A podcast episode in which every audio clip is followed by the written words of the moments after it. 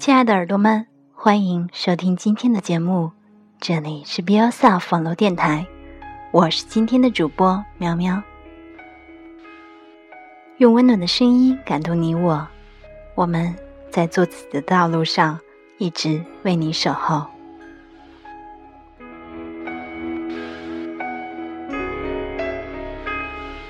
今天带给大家的文章依然来自于《三十岁前别结婚》中的节选。不是剩女，而是剩女。华尔街杂志报道说，女人的薪水越高，她们对结婚的渴望就越弱。对三千名独身人士的研究表明，高收入的女性与低收入的女性相比，不想结婚的人数是后者的两倍。在一个女性真正具有平等权益的社会，婚姻和抚养孩子这两件事究竟会发生什么变化？普林斯顿人口统计学家查尔斯·韦斯托夫提出这样一个问题：女人在经济上越独立，婚姻对他们的吸引力就越小。正因为如此，我非常喜欢演员李冰冰的建议：我们用剩女来代替剩女。这个说法非常巧妙。无论我们是单身、已婚还是离异，作为女性。我们都可以凭借自己的力量，让生命如繁花般怒放。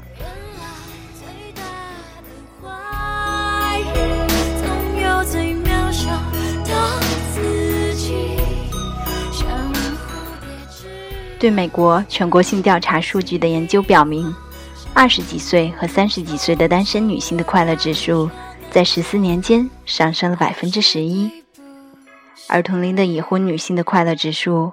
则下降了百分之六点三。研究者得出结论说，如果婚姻是用来夸大女性个人快乐感的，那么其效果显然在近年大大衰退了。杂志《妇女日》（Women's Day） 调查了六万名女性，发现其中仅有一半的人表示，如果重新选择，还愿意嫁给自己的丈夫。在二零零六年，盖洛普组织发现，百分之六十八的离婚或者寡居的女性打算保持不婚状态。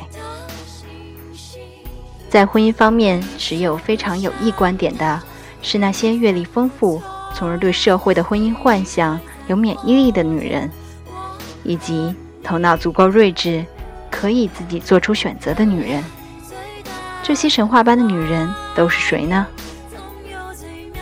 他们是经济稳定的，这一点至关重要。三十几岁、四十几岁、五十几岁、六十几岁，乃至七十几岁，或离婚或寡居，只要想结婚，就可以再婚的女人。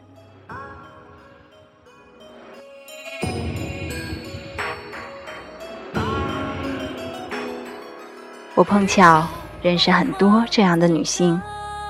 他们经历了或美好或糟糕的多年婚姻后，又恢复了独身。经过最初一段的调整期，再次独身让他们如获新生。关于婚姻，他们不再受那些美丽幻象的影响，他们的生活令人兴奋、安定而又平和。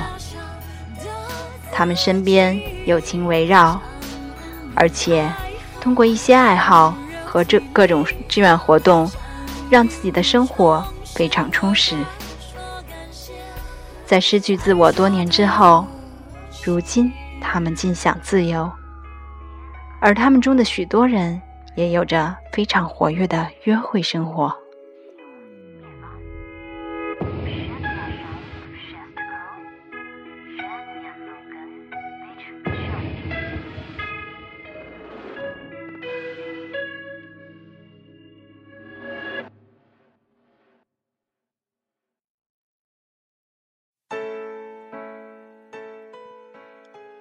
丹麦作家艾萨克·丹森这样讲：“女人啊，当她们完全长大，已经把做女人这件事搞明白，能够释放自己力量的时候，她们一定是这个世界上最强大的生物。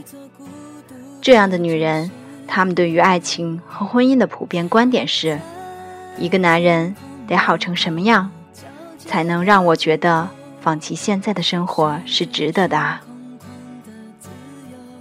听到了吧？这就是快乐、自信的女人们的心声。所有的单身女性，在准备尝试婚姻之前，都应该持有这样一种态度。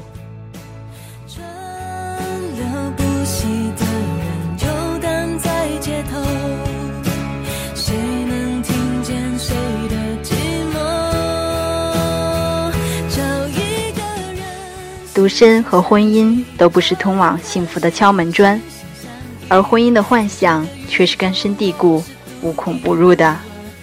它存在于我们每天的对话里，存在于我们身边的媒体中，无处不在的信息叠加到一起，把这个社会关于婚姻的幻象包装得像个普遍真理，几乎无从检验。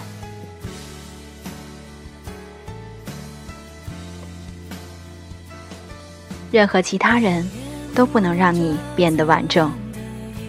把这种压力放置在任何人身上都是不公平的，都会导致痛苦和挫败。对女人来说，结不结婚，什么时候结婚，只该是她自己的选择。为什么社会却总那么在意这个？婚姻作为一种社会制度。他应当是强大的，不应该承受不起女人迟婚的选择，更不应该让众人视作威胁。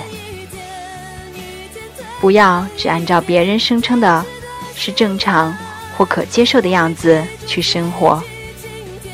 不要把生活中至关重要的选择建立在过了时的社会教条上。不要掉进那个别人为你设置的。该在多大年龄之前结婚生子的圈套中，社会教男人做选择，教女人被选择。作为一名职业猎头，我一步步地学会了我所需要的选择男人的知识，但那是因为之前我已经拥有了自己的生活，那给了我做选择的信心。婚姻不是解决你生活问题的万灵药，它不是那么充满魔力的、有改头换面作用的经历，也不是在你感到迷失和不完整的时候逃往的避难所。任何人都可以在任何时候结婚，婚姻只是在人类多种关系中的一种。人们可以按照自己的意愿进入、退出。人人需要安全感，但真正持久的安全感只能来自于你的内心。独立自主是亲密无间的前提。不要只是等着你的好男人出现，别忘了你自己是个好女人。婚姻无法使你完整，让你完整的是你自己。爱情无比深奥，但。婚姻不是。好啦，今天的节目就到这里，感谢你的收听。如果你喜欢我们的节目，欢迎在微信上添加 “Girls Talk 中划线 Be Yourself”，或者新浪微博 at Be Yourself 做自己。豆瓣小站和 Podcast 上可以搜索 Be Yourself 来收听订阅我的节目。我是今天的主播喵喵。感谢你的收听，我们下期再见。